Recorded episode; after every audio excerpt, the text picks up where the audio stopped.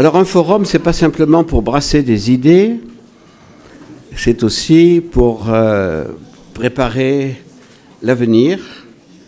Et donc, euh, nous allons dans, cette dernière partie de, de ce forum. Attendez, je suis perdu dans mes feuilles là.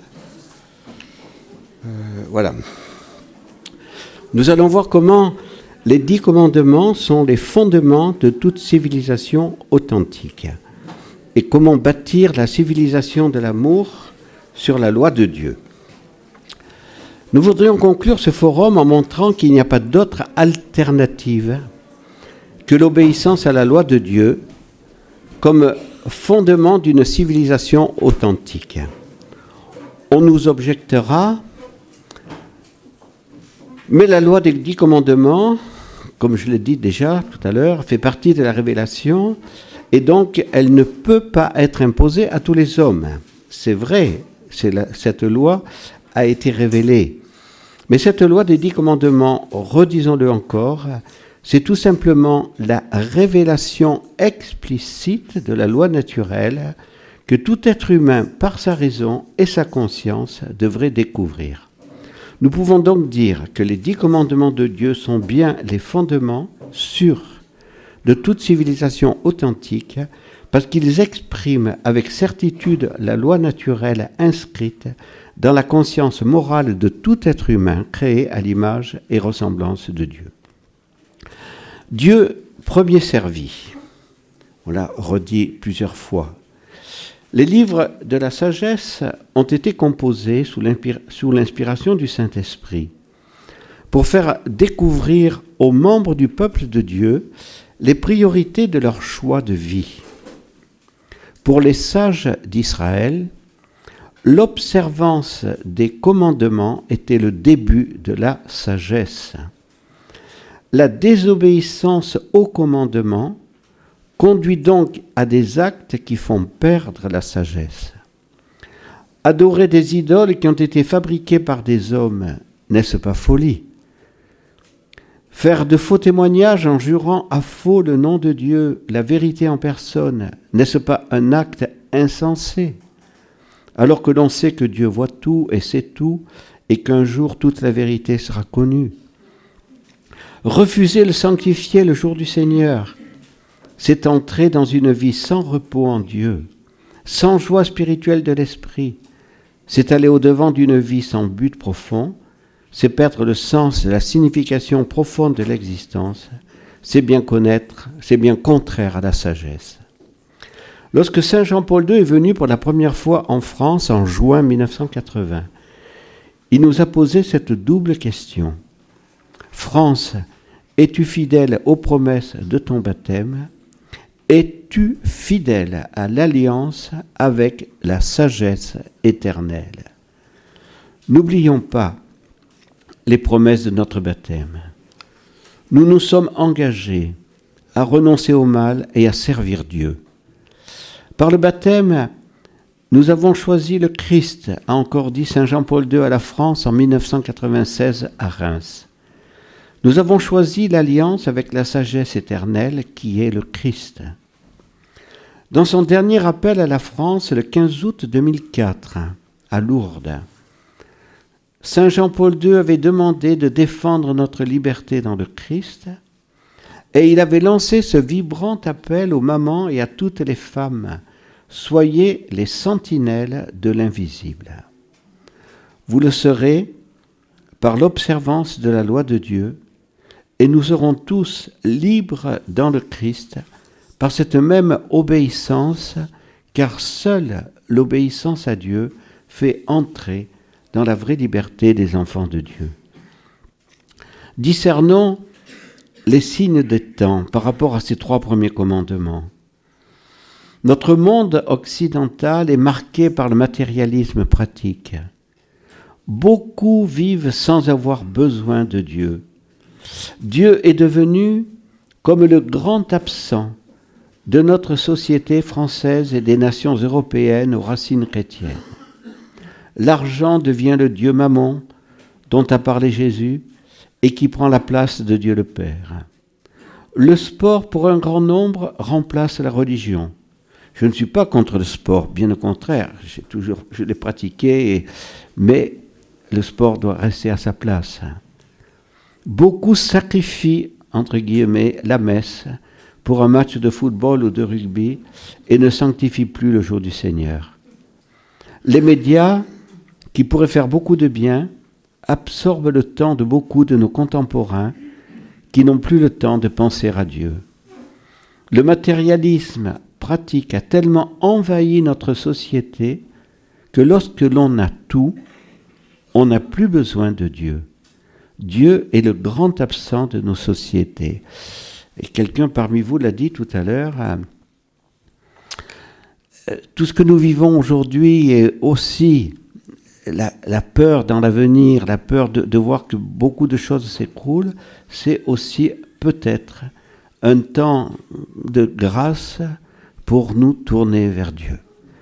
Dans tous les moments difficiles de notre histoire euh, en France, euh, eh bien, c'est quand on était au bord du gouffre qu'on a repris les, processions et qu'on s'est retourné vers Dieu. Discerner les conséquences du néopaganisme.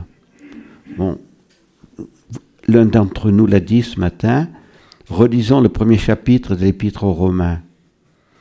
Augustin pécheur a été éclairé par Saint Paul.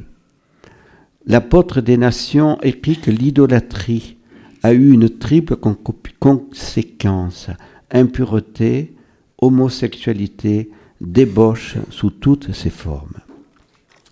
La civilisation authentique doit reconnaître la souveraineté de la famille. Les familles, les familles catholiques doivent se mobiliser à la suite de Saint Jean-Paul II, le pape de la famille, pour faire redécouvrir aux hommes de notre temps et aux sociétés l'importance vitale de la famille. Je l'ai déjà dit tout à l'heure, mais il faut insister encore. Ce saint pape était très conscient des dangers qui menaçaient l'institution familiale. Nous savons combien les lois de notre pays ne la favorisent pas. Sachons œuvrer pour une meilleure reconnaissance de ses droits et sachons expliquer le pourquoi de l'institution familiale pour l'éducation des enfants, leur épanouissement et le bien des sociétés et de l'Église. Depuis la loi légalisant le soi-disant mariage homosexuel en France, la déconstruction de la famille ne cesse de s'aggraver. Ne baissons pas les bras. Le cardinal Cafara, grand collaborateur de Saint Jean-Paul II, avait révélé qu'au moment où il fondait l'Institut Jean-Paul II pour la famille, il avait écrit à Sœur Lucie, la voyante de Fatima. Celle-ci lui avait répondu La bataille finale entre le Seigneur et le règne de Satan portera sur le mariage et la famille. N'ayez pas peur, car tous ceux qui travailleront pour le caractère sacré du mariage et de la famille seront toujours combattus et haïs de toutes les manières, parce que c'est le point décisif. Cependant, notre-Dame lui a déjà écrasé la tête. Depuis 1968, les menaces contre la famille n'ont cessé de croître. Saint Jean-Paul II était très conscient de ces menaces. Nous gardons en mémoire cet Angélus de 1994, en l'année internationale de la famille, où ce saint pape disait qu'il devait souffrir, être agressé, parce que la famille est agressée. Il nous invitait à comprendre pourquoi le pape souffrait. Il a offert héroïquement ses souffrances pour la famille. L'Église doit faire front à la grave menace que font peser sur les familles, les enfants et les jeunes les idéologues du gender. Soyons davantage conscients de cette grave menace. Dans la conclusion de Familiaris Consortio, Saint Jean-Paul II écrivait je me sens poussé à demander un effort particulier aux fils de l'Église. Dans la foi, ils ont une pleine connaissance du merveilleux dessein de Dieu. Ils ont donc une raison de plus de prendre à cœur la réalité de la famille dans ce temps d'épreuve et de grâce qui est le nôtre. Ils doivent aimer la famille de façon particulière. C'est là une consigne concrète et exigeante. Aimer la famille signifie savoir en estimer les valeurs et les possibilités en cherchant toujours à les promouvoir. Aimer la famille signifie reconnaître les dangers et les maux qui la menacent afin de pouvoir les surmonter. Aimer la famille signifie faire en sorte de lui assurer un milieu qui soit favorable à son développement. Vous n'avez pas tous lu le livre de, Pierre Simon, de la vie avant toute chose. D'abord, vous ne pourrez pas vous le procurer parce que si vous tapez Pierre Simon, de la vie avant toute chose, vous verrez que le livre est indisponible parce que la franc-maçonnerie l'a retiré de la circulation le jour de sa parution. Mais il est paru. Donc, j'ai le livre, je l'ai lu, et je peux vous dire que Pierre Simon a révélé le plan maçonnique, puisqu'il a été grand maître de la Grande Loge de France, euh, son livre dans les années 80. Il a révélé ce plan maçonnique, d'abord euh, faire euh, la, loi de la contraception hein, qui a été votée le, jour de la fête des saints innocents en 1967 pour libéraliser la contraception et pour ainsi euh, dénaturer l'amour, l'amour conjugal tel que Dieu l'avait voulu, séparer euh, euh, l'union sexuelle de l'ouverture à la vie. Après, il fallait faire passer la loi sur l'avortement, voilà. Et après, il fallait faire advenir la possibilité de, de donner la vie en dehors du couple dans une éprouvette en laboratoire. Et ainsi, ce n'est plus le couple qui a la responsabilité du don de la vie, c'est une société anonyme, un pouvoir anonyme qui décidera où on a le droit de donner la vie, comment on va la donner. Et, donc Pierre Simon était très conscient que c'était tout le concept de famille selon le plan de Dieu qui était en train de s'écouler pour une nouvelle société. C'est cela qui est en jeu.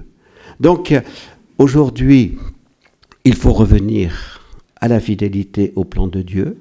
Donc il ne faut pas baisser les bras. Parmi, parmi vous ici, il y a beaucoup qui sont engagés dans les AFC ou qui sont engagés dans telle, telle, ou telle association, ne baissez pas les bras parce que c'est évident que, que, que, tous les gens de, de, qui ont du bon sens comprendront qu'un homme né de l'amour d'un homme et d'une femme, et que c'est le, et que c'est le plan que Dieu a voulu, et que c'est cela qui triomphera, parce que toutes ces idéologies vont s'écrouler. Voilà.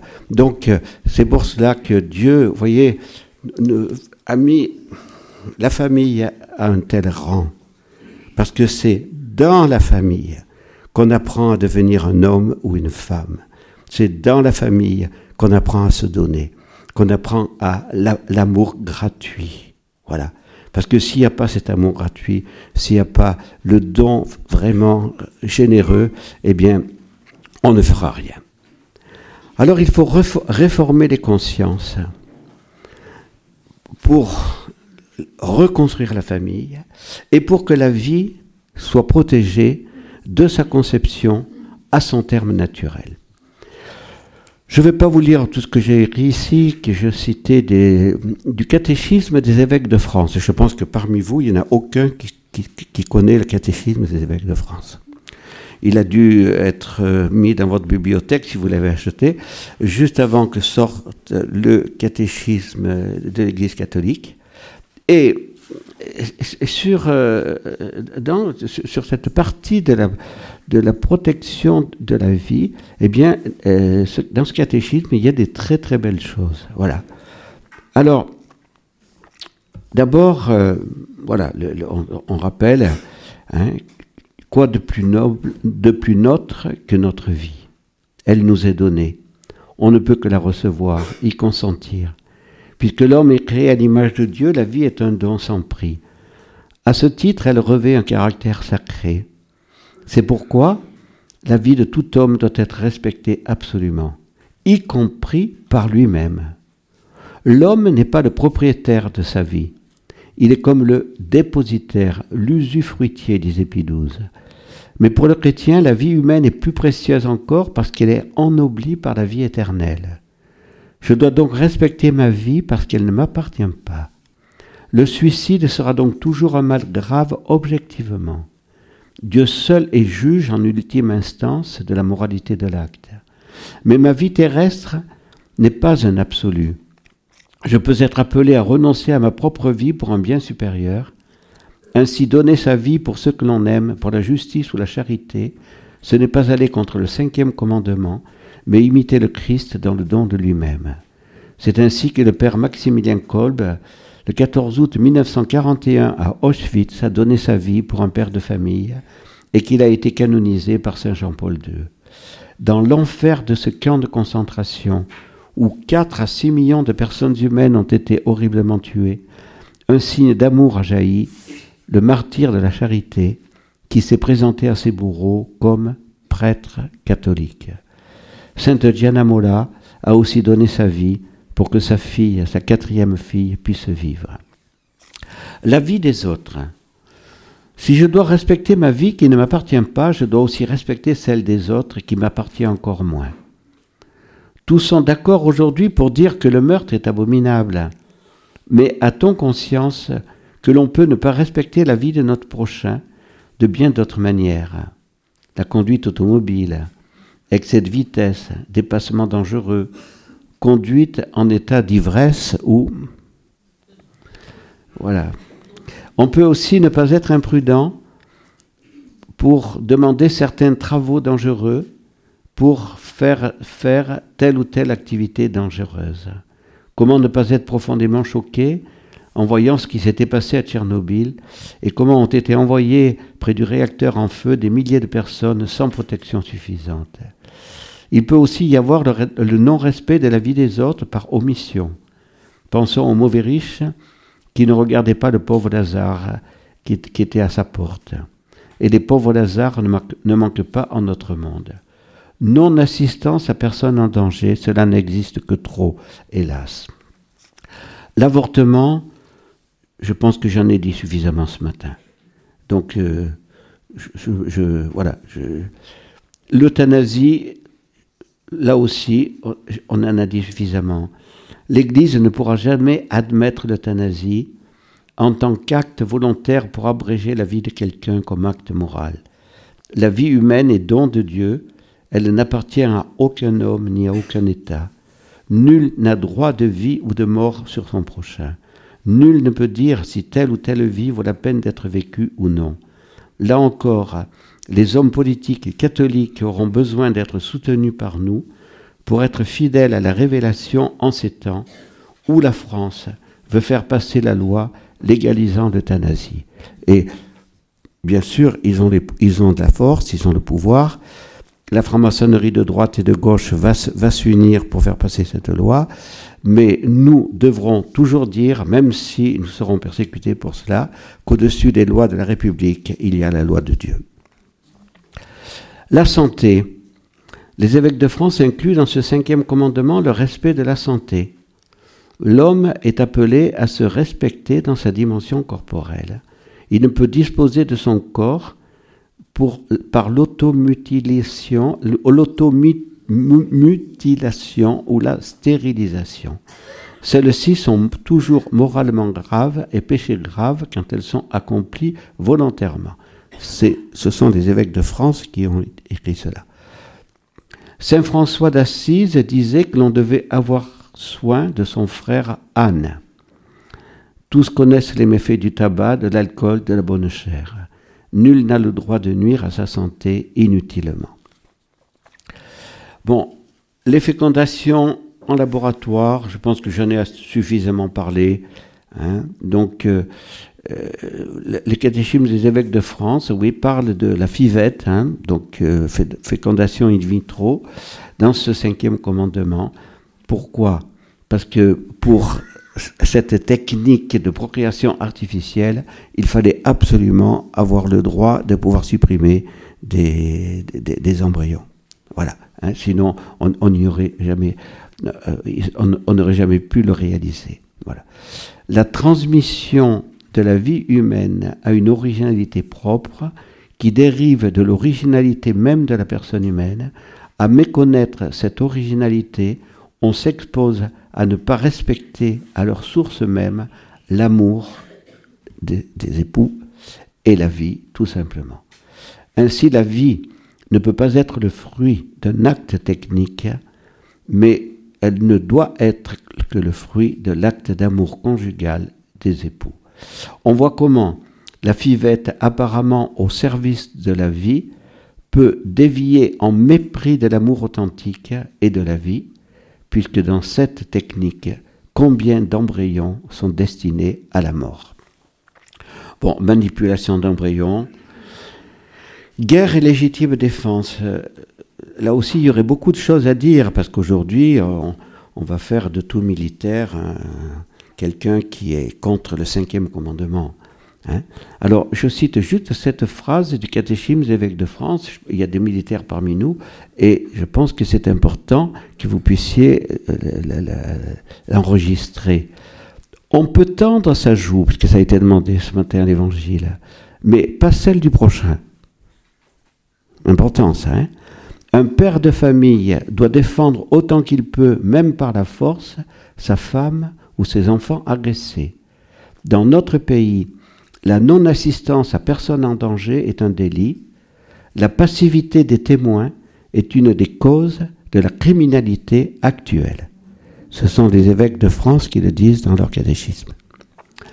Le bel amour conjugal selon le plan de Dieu.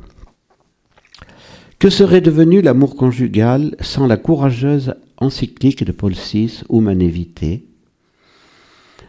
On peut se le demander. Donc, Humanité, je redis, c'est de la vie humaine. Or, la question qui était posée à Paul VI, c'était est-ce que la contraception est morale, oui ou non? Donc, vous voyez, la réponse, elle est déjà dans, dans, le titre. Paul VI parle de la vie humaine. Parce que, pourquoi il veut montrer que l'union des époux, elle est bien sûr pour l'union intime des époux, mais aussi pour donner la vie. Les médias de l'époque se sont moqués de Paul VI. Des évêques, des prêtres, des théologiens, des fidèles ont refusé son enseignement. Et certains continuent à le refuser. Pourquoi? Paul VI avait rappelé le plan de Dieu sur l'amour conjugal. Il avait situé ce dernier dans une vision globale de l'homme, dans sa vocation naturelle et terrestre, mais aussi surnaturelle et éternelle. Dieu, créateur, a donné deux buts à l'amour conjugal, union des époux et procréation. En vertu de ces deux significations données par le Créateur, aucune autorité humaine ne peut changer cette volonté divine sans grave infidélité au plan de Dieu. Dans l'esprit de Paul VI, toute action qui volontairement séparerait l'union des époux de l'ouverture à la vie est un désordre. Et Paul VI disait, il n'est pas permis, même pour de très graves raisons, de faire le mal afin qu'il en résulte un bien. Saint Jean-Paul II avait énergiquement réaffirmé l'enseignement de Paul VI en plusieurs occasions. En 1988, pour les 20 ans d'humanité, il avait déclaré que Paul VI, en qualifiant l'acte contraceptif d'intrinsèquement illicite, avait voulu enseigner que la norme morale était telle qu'elle n'admettait aucune exception.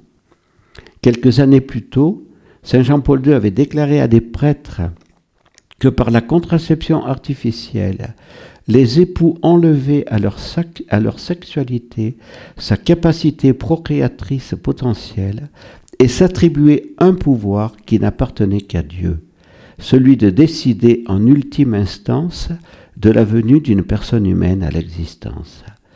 L'acte contraceptif était aussi, pour Saint Jean-Paul II, une limitation substantielle à l'intérieur du don réciproque des personnes et un refus objectif de donner à l'autre tout le bien de la féminité ou tout le bien de la masculinité. Pour Saint Jean-Paul II, enfin, la contraception artificielle contredisait la vérité de l'amour conjugal. J'ai insisté sur ces points-là, je pourrais insister sur, bien sûr sur d'autres points, parce qu'on ne peut pas épuiser le sujet sur les dix commandements comme fondement de toute civilisation authentique.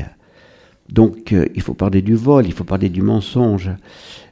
on en a dit un mot ce matin, qui sont des commandements absolus car donnés en forme négative.